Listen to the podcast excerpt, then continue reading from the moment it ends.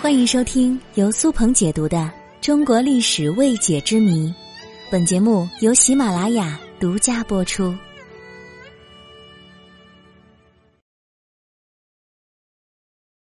黎民和百姓可不是一回事儿。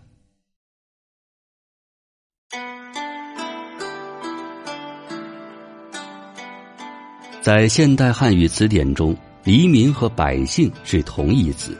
指的是普通的平民，这就给人们造成了一种假象，认为黎民就是百姓，百姓就是黎民。但是在我国的古代，黎民和百姓可不是一个意思。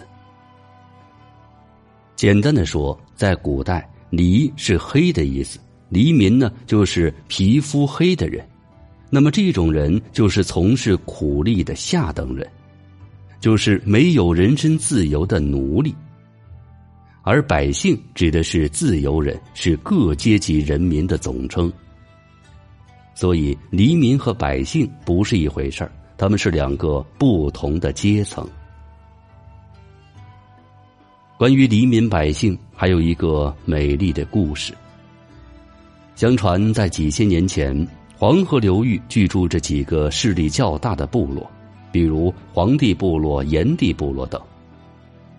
当时各部落征伐不断，逐鹿中原，许多部落是由氏族组成的，而炎黄部落联盟大约有一百个氏族构成，每个氏族都有自己的姓氏，因此他们这个大的部落氏族被称为百姓。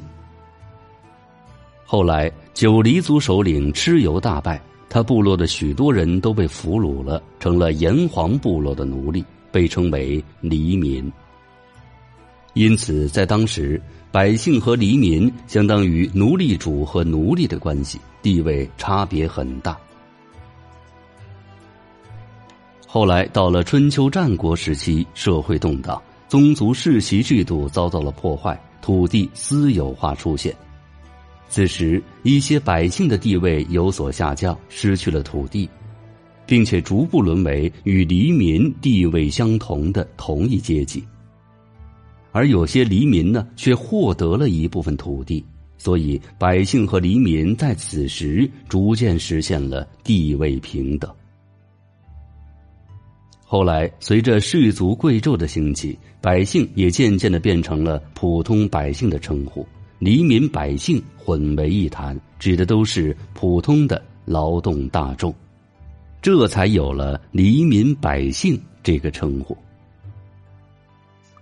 黎民百姓是不同时代、不同阶级的混成，是一种政治文化的操作，目的是在模糊贵族与奴隶、统治者与被统治者的阶级属性，具有十分强烈的政治欺骗性。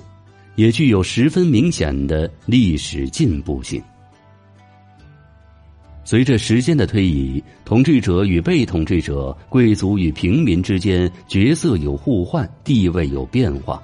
渐渐的，大家就不再区分黎民和百姓了。现在，黎民和百姓在词义上没有区别。从黎民到百姓，再到人民，再到公民。